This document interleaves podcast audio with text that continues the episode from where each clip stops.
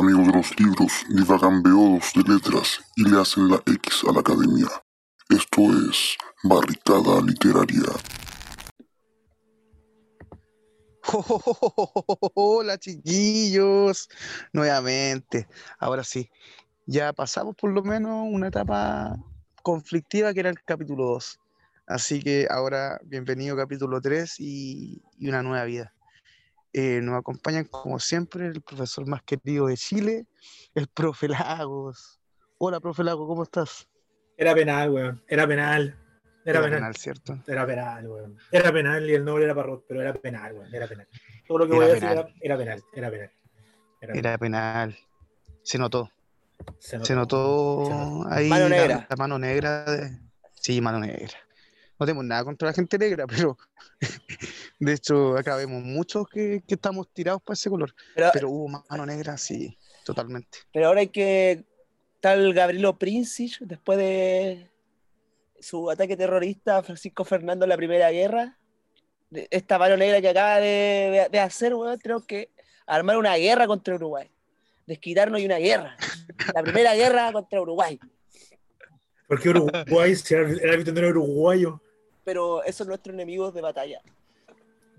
No, yo a mí me gusta. ¿Crees tú que el clásico de- del fútbol eh, eh, es Chile con Uruguay ahora? El Entre- fútbol- de nosotros por lo menos, de el fútbol- nosotros. El fútbol chileno se descubrió desde el 2015 en adelante. Y uno de los clásicos es contra Uruguay. Como están todos. Un poco de humor. Ah, Ahí está, ahí sin, sin presentación, Dieguito se presentó solo. Dieguito. Las, Sí. opiniones, las opiniones vertidas en este capítulo en ese momento son de, de Dieguito, por si acaso. ¿Cómo están? Sí, bien, bien. Yo quiero aclarar dos cosas. Eh, primero, cuando a mí se me queda pegar la tecla, no es problema de su navegador. Cuando yo me quedo así, ta, ta, ta, ta, no, no, no es problema de su navegador, es que yo empiezo a divagar y se me queda pegada la tecla y no puedo salir de eso. Y, y segundo, que las opiniones de acá, de cada uno se hace responsable de sus opiniones. Y claro, el fútbol es fútbol, como dicen por ahí, y nada, nada más que hacer. pues. El penal no, no fue penal, no lo cobraron, A llorar a la FIFA. quedamos. a llorar a la FIFA. Hoy, capítulo estreno de, ¿de qué vamos a hablar hoy día, chiquillos? Hoy día es como un capítulo especial, ¿no? En vista que, que ayer se entregó el Nobel, vamos a hablar como de eso, ¿no? De los premios, los autores que hemos encontrado gracias a ellos, para qué sirven. Eso, Mm. ¿no? Algo más ameno. Esta, este canon, ¿o ¿no? Esta vara que significa la palabra canon, que uno mide eh, con estos premios que te ayudan a determinar qué lectura va o qué lectura no. Como, como Pero ayuda. Vamos a la pregunta de rigor. La primera pregunta de rigor la voy a hacer yo. ¿Quién de ustedes conocía a, a Luis Elizabeth Glick, Glick. Elizabeth? Gluck? ¿Quién, le- quién le conocía? Teníamos, yo tenía el uso razón que conversábamos hace un poco de su Pulitzer. Y después. Hasta ahí nomás. Hasta ahí Yo no. no la cachaba, yo no la cachaba, no, no la conocía. No, no, ni siquiera estaba entre la lista de, de- de las personas que estaban para mí participando de, esa, de, ese, de ese concurso. Eh, es Hoy concurso, premio, ¿cómo de concurso? Qué feo. No, para mí es un concurso, ¿Por qué? porque finalmente todos quieren ganarse ese premio. Y cuando todos quieren ganarse ese premio, ya pasa, pasa a, un segundo plano el, premio mismo. Yo creo que, es una carrera. Y esa carrera, el que lo gana sale triunfante y el que pierde, fuiste bueno, como dicen por ahí. Mm, yo, yo lo veo como un premio, porque premia la carrera, premia esta como, como vida artística o la vida desarrollada en pos del arte. Sorpresivo sí ha sido estos últimos años los premios, en especial el Nobel, pero, pero sirve. Para mí, personalmente, yo creo que eh, los premios sí sirven como, como una guía dentro de todo este universo de libros que salen. O sea, a la pregunta de rigor que dice el José. Para, para mí un año no hubo Nobel. Para mí un año no hubo Nobel. El de, el una- de Dylan. Para mí el 2016 ese Nobel, ese Nobel era para Philip Roth y lo voy a seguir manteniendo que- hasta que me muera. Ese Nobel era para Philip Roth. Vamos con esa pregunta, vos. ¿Cuál, ¿Cuál era nuestros candidatos, no? ¿Cuál eran nuestros candidatos para el Nobel año 2020? Solamente cuál era el candidato, no explicar. José, ¿tu Eh, candidato? Mira, mi candidato era. Yo creo que es por la raya que tengo de que no nos ganó Philip Roth, era Paul Auster. ¿Tú, Era- Zair? O sea, yo, yo tengo, yo tengo- yo tenía tres candidatos para este año y sé que no iban a salir. Por rabia era Paul Auster, porque creo que habría sido también interesante y que quizás lo hubiera ganado Hulbeck, me habría encantado. Y el Mm. tercero, como se lo dieron a Bob Dylan, Arjona. Esos eran mis tres candidatos para. Eran mis tres candidatos para. ¿Tú, Zair? Yo en realidad tenía solamente a uno. Es que eh, igual no, no, no- no he leído mucho a los, a los, a los participantes de, de esta edición.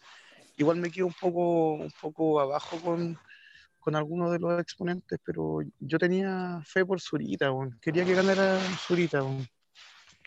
Poder Y- y chileno. porque- sí, y además porque, no sé, yo creo que ya está bueno que venga para acá el premio Mm. porque ya se lo han llevado mucho por otros lados. Pero que venga para acá, para Latinoamérica o para Chile. Sí, para Latinoamérica. No importa que venga. ¿Y tú, Diego, cuáles eran tu- tus candidatos? Mis candidatas, bueno, en un Ah. principio era la narrativa am- americana con Joyce Carol Oates, ya, eh, y después me entero de la que también por las quinielas venían dos, dos artistas canadienses que para mí ha sido una revelación estos últimos años, que es la poeta Anne Carson y eh, la prosista, pero también, también poeta, muy, pero muy buena, ella la sugiero al mil por ciento, que es la Margaret Atwood. La Margaret Atwood que escribe los cuentos de la criada, que también se volvió una serie en, H- en Sí. HBO. Eh, Ah, nue- nueve, cuentos, nueve- nueve cuentos malvados, nueve cuentos malvados. Oye, a mí me hacen decir así en el colegio. Si no me, me hacen, me hacen prueba de, de- de inglés.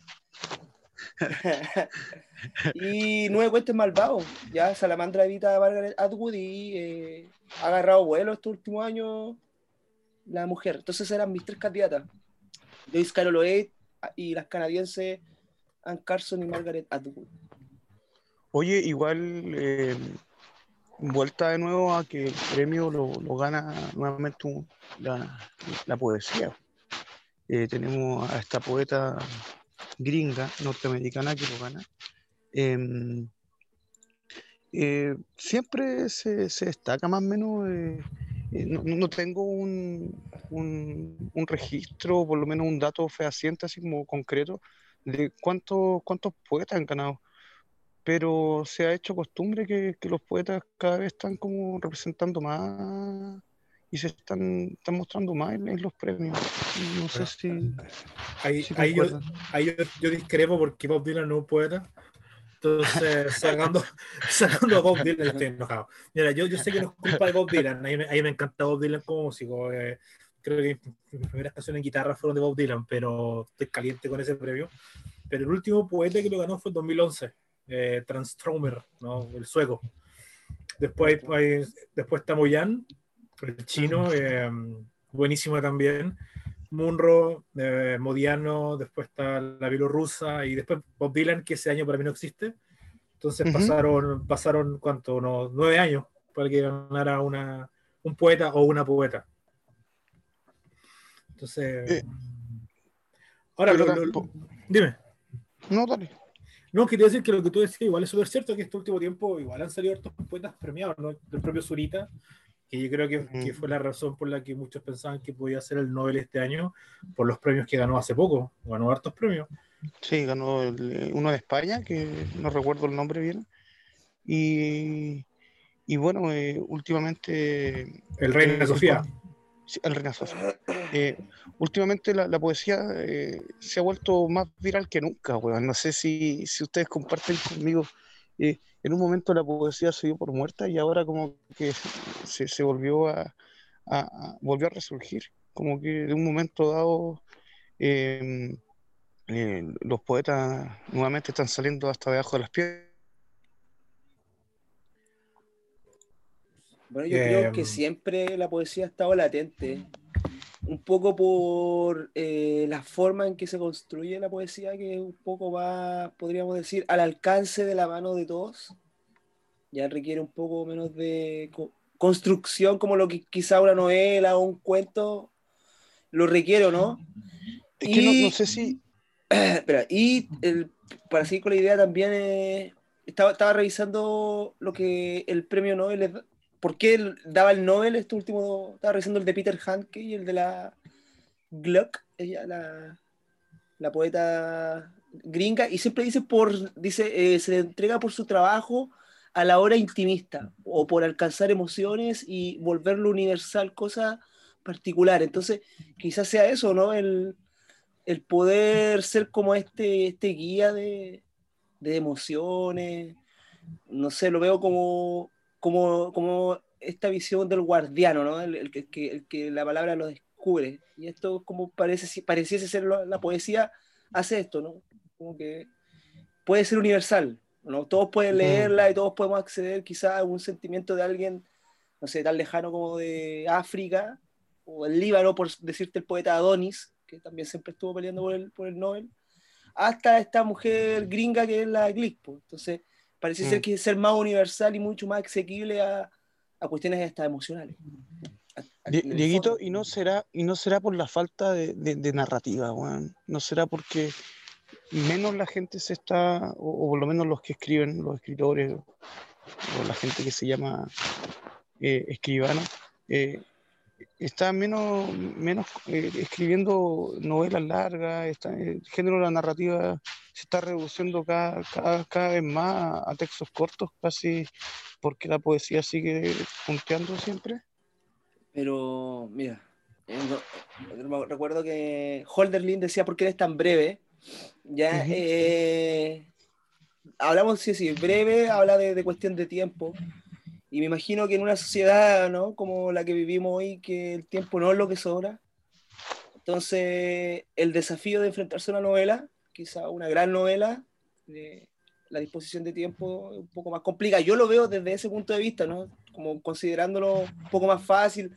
La inversión de tiempo en la lectura de un poema va a ser más breve que la inversión de tiempo en la lectura de una novela. No sé, Pero no por ello menos complejo. No por ello menos complejo, obviamente, pero la interpretación muchas veces de la poesía es un poco más variada de lo que puede ser un texto. O como- Mm. un poco más hermético, podríamos decir. Entonces, yo- yo yo- hay- Yo ahí, yo me, yo, me desligo del comentario de ustedes dos. Eh, porque yo, porque para yo ya empecé, ya empecé. Eh, porque bueno, para mí, para mí es la, la narrativa. De hecho, si, si uno ve el Nobel desde el 2000, partamos de los últimos 20 años, han habido solamente, creo que dos poetas, dos o tres. Ahora, a la, a la pregunta de por qué se escribe ahora más poesía, yo creo que es una cuestión más que de, más que de lenguaje, es una cuestión de, y yo sé que me voy a echar a muchos encima y me da igual porque ya me resfala, eh, es porque en verdad cualquier imbécil puede escribir dos líneas y decir que eso es poesía. Por todos por ahí. Y, y yo creo que ahí va a quedar el problema. El y la problema es forma que, no se claro, cuestiona. Mm. Claro, el, el- el punto es como decir, ya yo escribo un verso. eh, hoy día me levanté y me caí. Desperté agonizando en el infierno. O un poema. Pero más allá de eso, yo creo que, yo creo que la- el consumo de poesía ahora eh, se basa más que nada, en la- para mí, en, en la, como dijo el Diego, en una cuestión de inme- inmediatez.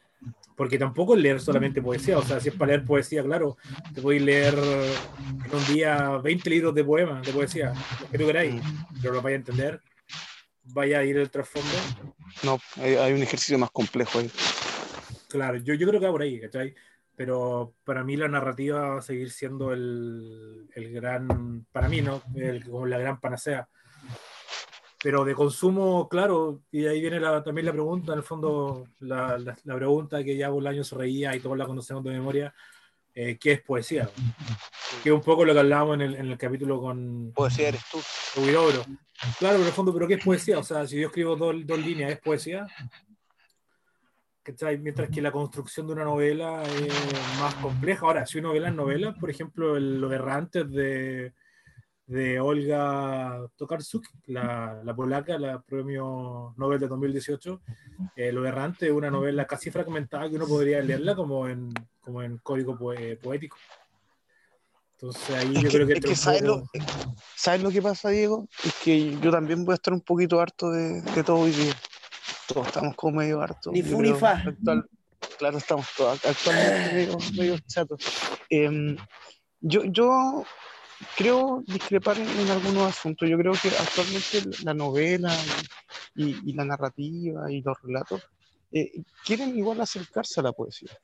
Yo creo que, que- que- que todos los, los cuentistas y los novelistas se han sentido un poco frustrados por no ser buenos poetas. Disculpa que lo diga así de tajante. Eh, para mí la poesía yo creo que el estado culmine de, de- de- de la literatura. Ah, o sea, o sea, yo no sé si, si, los, si los, no- los narradores querrán ser poetas y viceversa, pero sí, ten- sí, ten- sí tengo un respeto por, por la poesía, al fondo, lo- esa idea que, que se plantea de la complejidad del lenguaje. Y ahora que hablaban de poesía, pensaba un poco en Nicanor Parra, ¿no? Mm. Pensaba en el sentido de que normalmente siempre se dijo que Parra podría ser la carta para el tercer Nobel en Chile, después de, de, de Neruda y Mistral, lo que es poesía, pero quizá una de las grandes razones por las que no lo ganó es justamente lo que el Diego dijo, ¿no? La universalidad. Yo no sé si toda la obra de Parra puede ser comprendida fuera de, de, de las fronteras de acá o de Latinoamérica. A diferencia, por ejemplo, pienso en Modiano, ustedes ya saben que me gusta Modiano, Modiano como narrador, eh, como narrador rescata la memoria, entonces ya la memoria es algo universal, pero yo no sé si los antipoemas, por ejemplo, de Parra pueden ser entendidos eh, en otro idioma, yo no sé si el cambio lingüístico va a mantener ese- esa esencia en Parra. Quizá en Zurita sí, porque Zurita igual toma cosas ya clásicas, se sigue, se mueve entre la Divina Comedia y todos esos juegos. Pero yo no sé, por ejemplo, el caso de Parra, si hubiera sido posible. Entonces ahí vale, habría que ver un poco las obras, creo yo, en su idioma original, ¿no? Ver si de verdad está factible poder eh, universalizar todo. Si es que ese, si es que ese es el, el- la idea del, del Nobel, por dar un ejemplo. Sí, yo también concuerdo con el José en que la, muchos pensábamos que la carta bajo la manga, hablando como de esta de- del, del premio Nobel, era Parra, ¿o no? Porque Fu- Afus Parra ha sido traducido a muchas, hasta el ruso creo que Parra, canciones rusas sin ir más lejos. Eh, pero no opera en todos los lugares o no, no funciona de la, de la misma forma como va a funcionar o va a afectar acá nosotros, ¿no? Con, con estos modismos que ocupa, este lenguaje de la tribu que dice muchas veces. Entonces ahí cae como este factor que se utiliza en el Nobel, ¿no? De la universalidad, que, que pueda eh, ser como un catalizador quizás de, de cuestiones del momento o una trayectoria que haya sido como, no sé, como un, un puente o un, o- o un tipo, una que haya pasado por cuestiones que quizás todo el mundo lo haya, lo haya hecho. Yo creo que un Nobel seguro va a acercar Ove Nausgaard con su esa, el trabajo con mi lucha, porque puta, un noruego, yo siendo chileno lo leo y me encuentro reflejado en cosas que más allá de, de países son cuestiones humanas, ¿no? Yo creo que eso apunta cuando hablamos de universalidad. Sí. No. O sea, sí, yo, yo estoy de acuerdo, porque igual si no lo ve desde el punto de vista de, de traducción, igual no es tan descabellado que no haya un pie de página en la novela que te dice eh, esto es intraducible y te coloca la versión original. Pero no me imagino un poema completamente eh, con pie de página, mira esto. Entonces ahí me, me entra un poco el, el dilema, ¿no? Que en el fondo, eh, para mí eso, para mí por eso no, Parra quizás no lo habría conseguido por eso. Zurita, yo creo que sí, puede que, que se lo merezca. Ahora igual pensemos que Zurita. eh, sí, yo creo que mis cartas van a ir, voy a apoyar al Said y probablemente el próximo año, ya que no se lo ganó Roth, voy a pensar que lo puede ganar Zurita. Voy a pensar. El gran, el gran, el gran Raúl. Claro, no sé qué opina Said. Un canto de amor desesperado para que Said conteste. O un anteparaíso. A ver qué otro, qué otro título hay de Zurita para que despiertes el Said. Eh, Inri. La, La Vida Nueva, Inri, ¿no? pero, pero, pero no sé, o sea, y ahí tú, Zair, ¿qué, qué opinas de, de todo esto? Mira, yo realmente opino que hay cosas que lo he estado escuchando a ustedes con detenimiento y creo que son ciertas. Primero, la, barrera lingüística de, Chile contra y versus el mundo, yo creo que es grande, weón. Yo creo que es cierta. A veces es muy complejo entender a un autor chileno, weón. Por eso yo, di- yo digo que, la, tarea de- de- del- escritor chileno eh, e- es como nadar contra la corriente a veces. Eh, primero porque la barrera idiomática no, separa del resto, primeramente por, nuestra, por nuestro carácter geográfico, weón. estamos a la- a la- al culo del mundo, como se dice, eh, tenemos modismos muy especiales, particulares, em, y, y sumándole además a todo esto un- una, una educación que, que, que también revela nuestras falencias también a veces eh, en este punto. Por eso yo creo que en la modernidad no, no hemos podido salir adelante con, con un premio, por lo menos en, en el Nobel, en, el Nobel en, en la parte de literatura. Em, y, y lo que dicen ustedes, claro, es cierto. Ojalá pudiese ser que Zurita eh, en un futuro próximo lo, lo pudiese ganar, porque yo creo que sería como la carta que tenemos. O sea, yo, yo sé que hay escritores jóvenes, que hay que darle eh, espacio a cada uno, pero las propuestas hay que analizarlas punto a punto y yo creo que actualmente el, la carta es Zurita. Sí, yo, yo comparto, o sea, la carta, si, si hablamos a nivel chileno, la carta es, eh, es Zurita.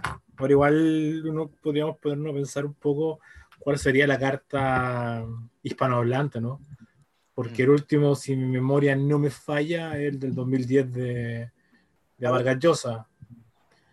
Entonces ya tenemos, por ejemplo, ya tenemos en estos 10 años, tenemos uno, tenemos dos estadounidenses. Uno, uno no lo cuento, pero igual son Una, dos. tres, había dos, el cuatro, a ver, Modiano, eh, Olga, trans- Espera, espera, Por, ejemplo, por ejemplo, mira, entre el, el 2008, si, vamos, si jugamos en esa onda, ¿no? El 2008 lo ganó la Iglesia, ¿ya? francés, y después, seis años después, lo ganó Modiano, otro francés. Nos vamos a Estados Unidos, el 2016 lo ganó el Innombrable, y ahora lo gana, lo gana Clark, pero aún así tenemos 10 años sin un autor hispanohablante. Este año, supuestamente, las cartas dan para Javier Marías. Ahora, yo pensaba lo que decías ahí sobre el lenguaje chileno y, y- y- y quizás se da por la, también por la experimentación. Eh, yo creo que, por ejemplo, si hubiera estado vivo, quizás Donoso podría haberlo ganado. Sí, sus Créeme que temas, sí, créeme sus que sí. temas, por eso, sus temas, su, su forma de escribir, perfectamente son universales. Bolaño, aunque sea, me quito el fanboy, pero Bolaño también podría haberlo ganado. Eh, Uh, hay mucho, hay mucho Nobel, eh, ¿cómo decirlo? Ah, Requiem para Nobel, ¿o no? A Nobeles que no, Que no llegaron a que no llegaron a hacerlo. Una elegía para Nobeles. Borges, Se manda saludos. Te manda saludos desde, desde, desde más allá. Eh, mira, yo, yo y, y pasando ahora, porque el tiempo apremia, quiero preguntarle a ustedes que quiénes del, del grupo selecto de los ganadores de Nobel ustedes dicen eh, y recomiendan obras. O sea, pongamos, eh, tenemos mucho tiempo desde que la Academia Sueca está entregando este premio, así que tenemos para elegir desde los clásicos hasta los más contemporáneos. Yo sé que ustedes se mueven en lo contemporáneo y también en lo clásico. La pero, ola. eh, no, no tanto yo. Eh, pero quiero saber eh, de los ganadores de los Nobel, primero eh, con José, eh, ¿a quién destaca y con qué obra? ¿Y con qué obra? Disculpa.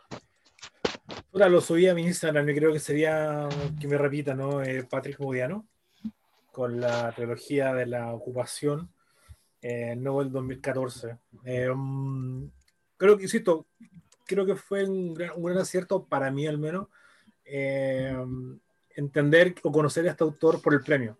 Uno conocía el Nobel y estaba algo por ahí, pero no sé por qué ese año me, me cayó justo que lo estaba viendo en, en el celular, estaba entrando a la oficina y mm, a la oficina de, de, de la ULS Y salió este autor, busqué qué onda, la trilogía de la ocupación, que es buenísima, pero más allá de una obra como tal, yo recomiendo la obra completa. Me la he leído, una gran parte, aún me falta un poco, pero es el juego de la, de la memoria.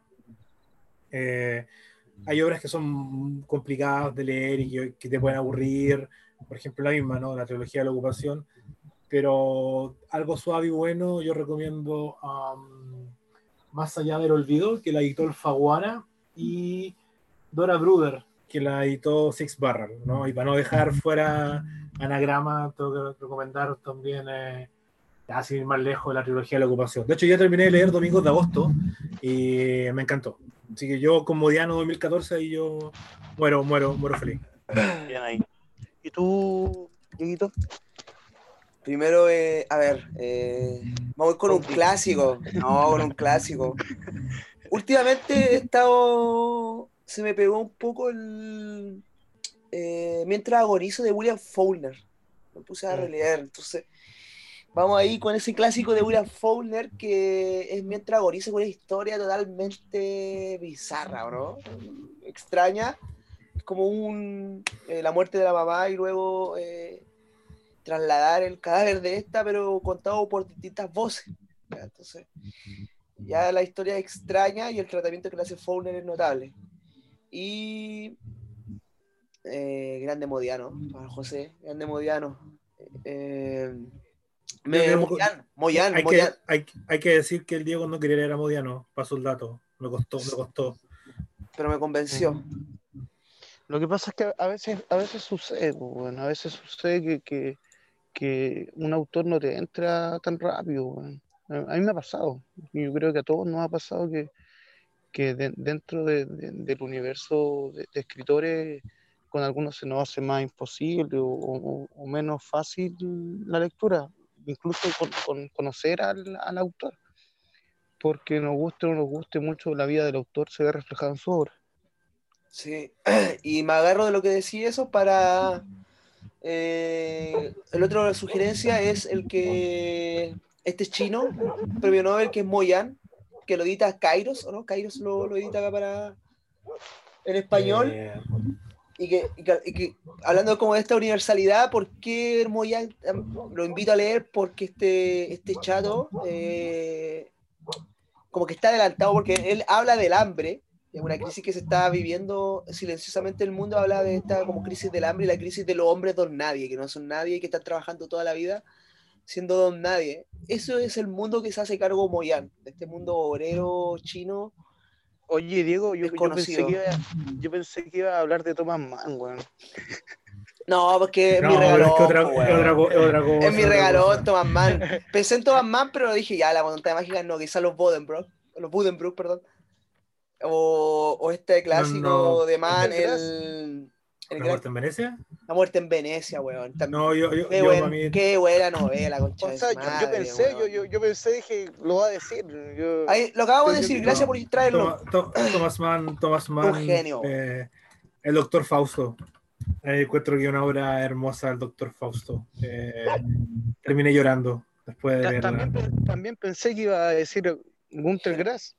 O el mismo Germán Hess también, si vamos con alemán. Gunther, claro, Sí, es que mira, si uno, si uno se pone a verla, yo, y es un buen juego en realidad, un buen ejercicio si uno comienza a ver la lista de premios Nobel desde el inicio, desde el, desde el 1901, uno puede empezar a, a ver cuánto ha leído, cuáles son los que te gustan, cuáles son los que no conoces.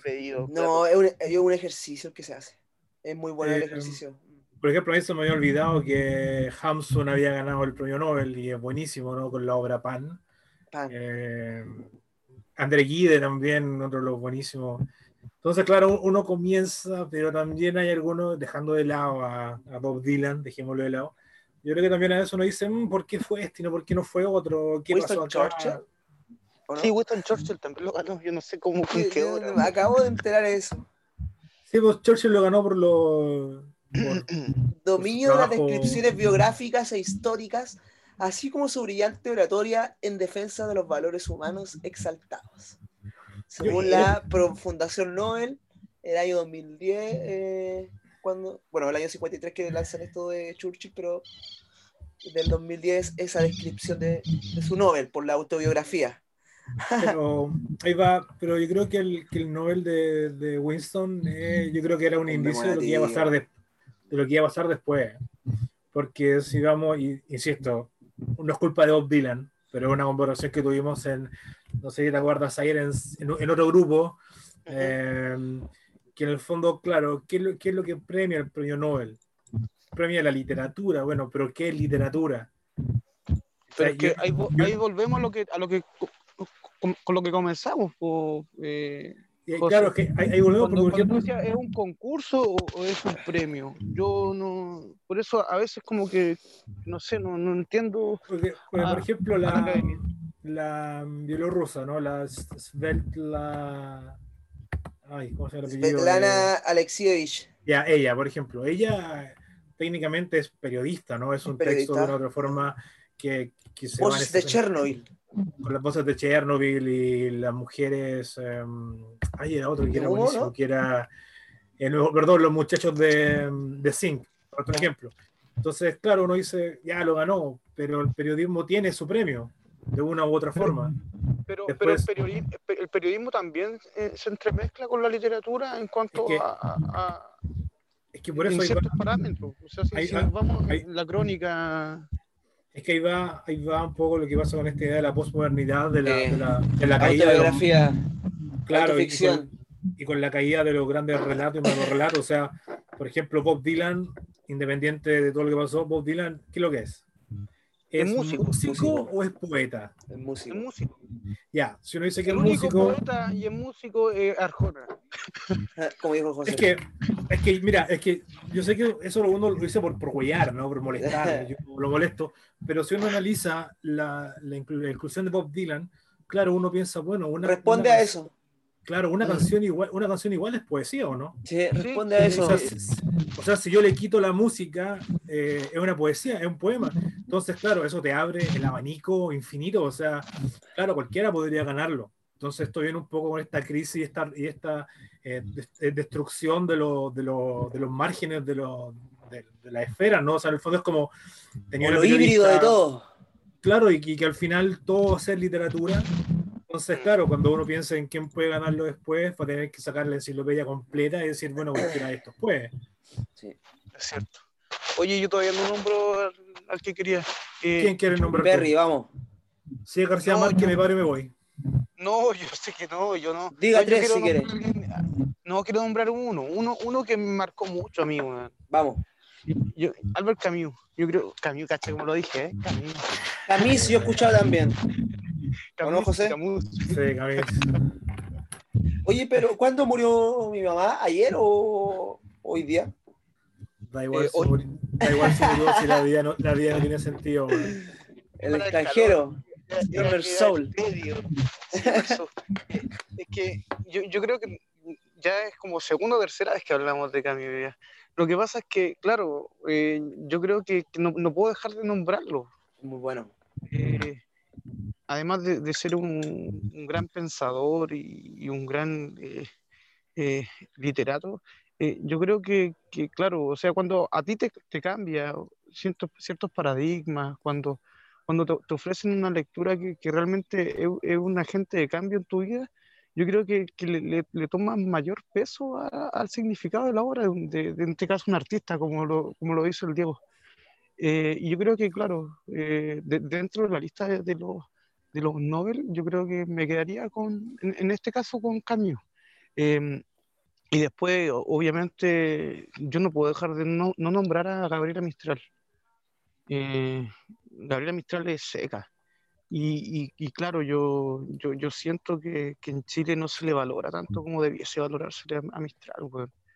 Eh, el, el billetito de 5 lucas no, no, no, no, no- no se compara con el legado.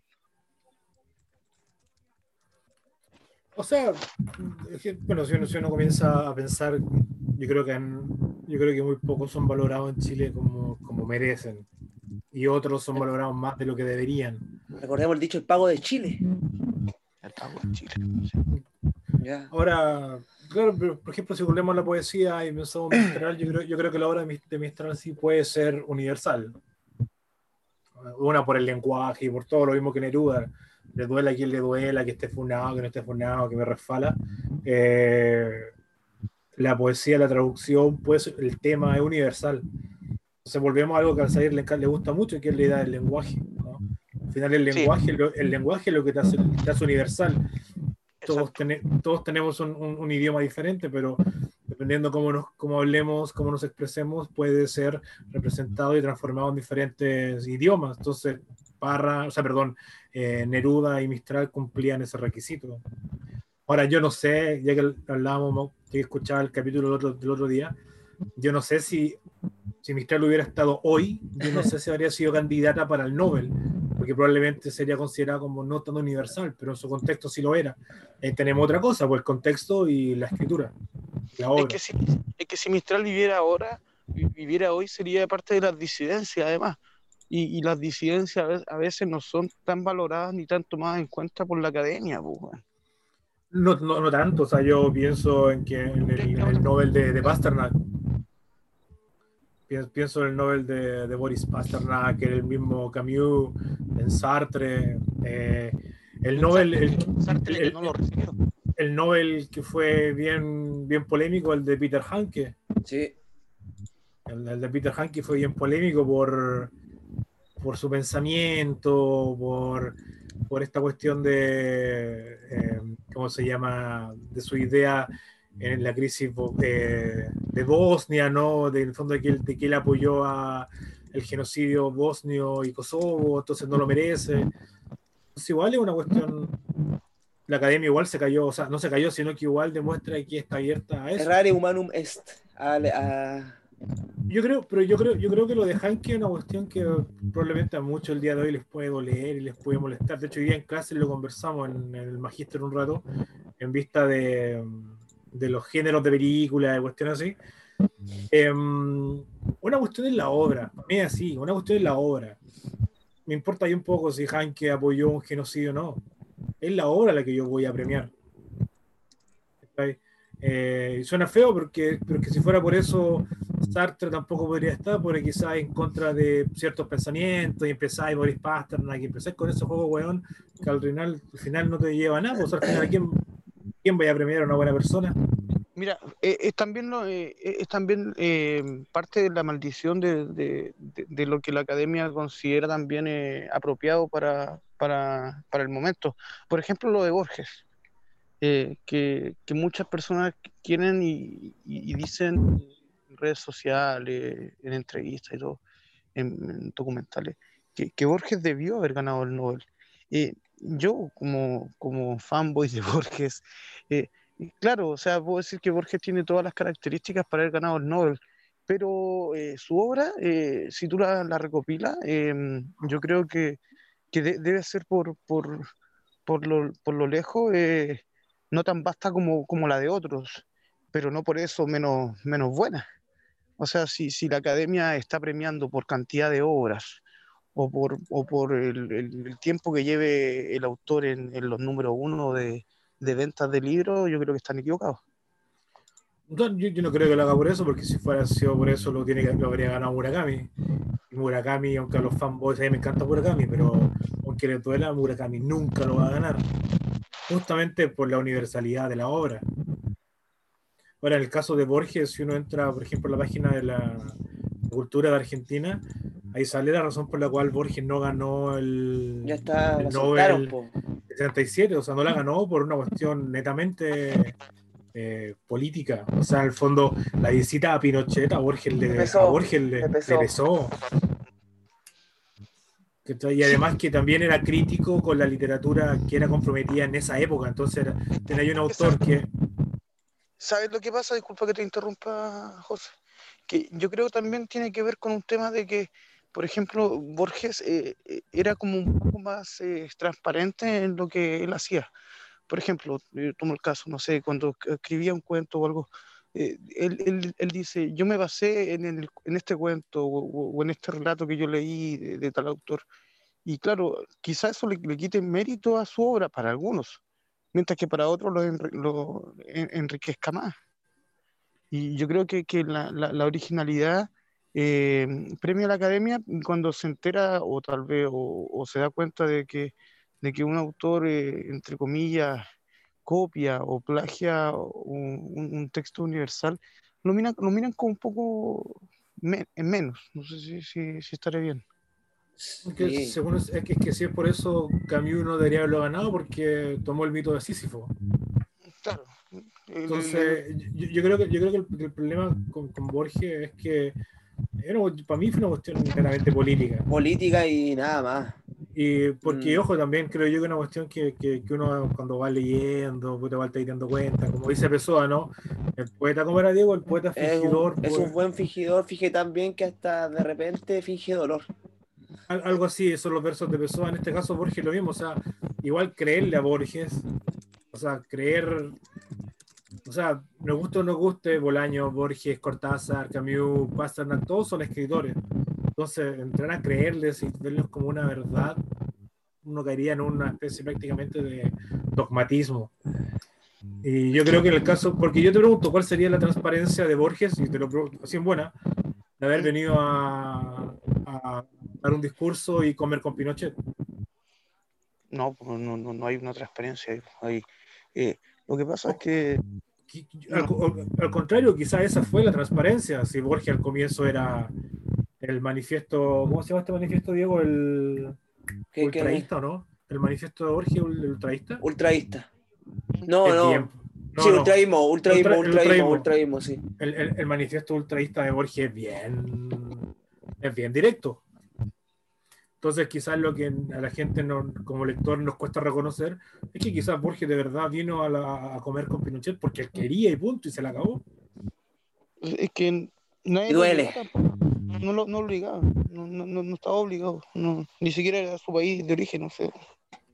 Eh, Con esta bombita dejamos el programa, ¿o no? Quedaron caleta de temas pendientes. siempre quedan muchos temas, weón. Y siempre quedé como con la boca seca y siento que quedan premios, no sé, se me ocurren los premios de Ralde, que esos son como los latinoamericanos y los Oye, que se refieren a Grama, el premio Casa de la América, el Rómulo Gallego, el premio Oye, Reina de hablar de- Sofía, También podríamos hablar un día. El premio, el que ganó Gonzalo Rojas, el que ganó Fernando El Paz en el año 2015, el premio el ¿Es Cervantes? Cervantes, mejor, el más importante de la lengua española. El que ganó Parra. Sí, ganó Parra. El premio Pen Fowler, el premio Man Booker, eh, el Goncourt, el de la ca- Yo creo- que podríamos hacer un- una, una- una promesa o, hacer un cambio en el formato y como esto va a quedar grabado que quede para la posteridad. Ah, Yo no. creo, que- yo creo que podríamos dejar los, los, los- los capítulos de premio como capítulos especiales, que no entren en el canon, por ya, decirlo no. así de una forma, ¿cachai? Eh, Me parece. porque, porque son como conversaciones entre amigos, que, que como todo lo que hacemos es de gusto. Es de gusto, ¿cachai? Sí. Entonces, Todo, todo esto, eh, ¿cómo? todo esto de los gustos, de, de nuestro grupo, de nuestro Por eso, gusto podríamos, podría- podríamos dejar los capítulos de, de premios como, como capsulitas, como esto, Claro. y no, y no colocarlo en el- y no, y no con el canon, porque si no gastaríamos todos los capítulos que pensamos hacer en puros premios. Tienes razón. Me sumo a- al, gra- al gran profesor. Y, y también, como, como no, da- dar las gracias también a la gente que nos no ha preferido, weón. Gracias, ¿Por weón, por el apañe. Muchas gracias a todos. Sí, hay que agradecer. Hay que agradecer esos comentarios que no- nos dan ganas de seguir haciendo esto. Que, que Y se viene premio, ¿o no? A los 200. Sí, sí, ¿O sí, sí, no, 300? si, llegamos, si llegamos a los 300 en Instagram, vamos a empezar a sortear premios. Y buenos premios. Y buenos libros, sí. Instagram, eh, barrica- arroba barricada punto literaria. Claro. Arroba barricada.literaria. Siempre subiendo cosas nuevas. Ya, pues, me despido yo de ustedes, amigos míos. Un abrazo. Chicos, como siempre, un muy, muy provechoso capítulo.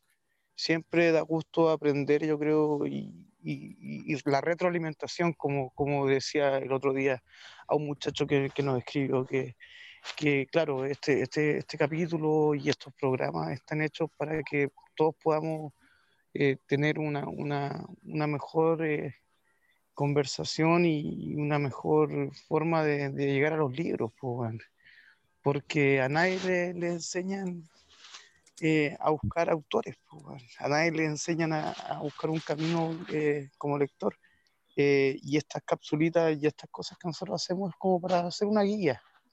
Eh, obviamente no es el canon, quizás para toda la gente que escucha. Quizás no a toda la gente le gusta Borges, quizás no a toda la gente le gusta, no sé, Manuel Rojas, quizás no a toda la gente le gusta la literatura más contemporánea o no sé. Pero por Pero eso siempre- somos tres cabezas con distintas lecturas. Exacto, Por eso siempre estamos intentando llevar un capítulo honesto principalmente. Honesto. Acá no le vamos a mentir, no queremos ser mentirosos, no queremos ser eh, embaucadores ni embusteros de la literatura, queremos llegar con un, con un, con un formato diferente y, y fuera del, del canon. Así que, mm, bien chiquillo, este tercer episodio, entre comillas, porque vendría siendo, claro, tercero, pongámoslo, porque está el, el primero, que es el de clásicos, Los clásicos. era de El segundo, el de la literatura chilena, narrativa, claro. narrativa, y ahora va a estar el de poesía. El de poesía que va a subirse está dentro de poco y ahora este que es el cuarto entonces que sería de los premios Nobel que, que se dieron hace poco Capítulo especial, Eh, premio Nobel. capítulo especial Eh, pueden mandarnos preguntas si quieren al Instagram pueden eh, darnos algunos tips cómo mejorar y todo Eh, y eso eh, eh, esperar Yo quiero, que yo quiero decir algo antes que se vaya. pueda ganar Yo quiero decir algo. Diga Era penal, era penal, weón. Era penal y siempre va a ser penal. Todo lo que tengo que decir. y, con eso cambió el partido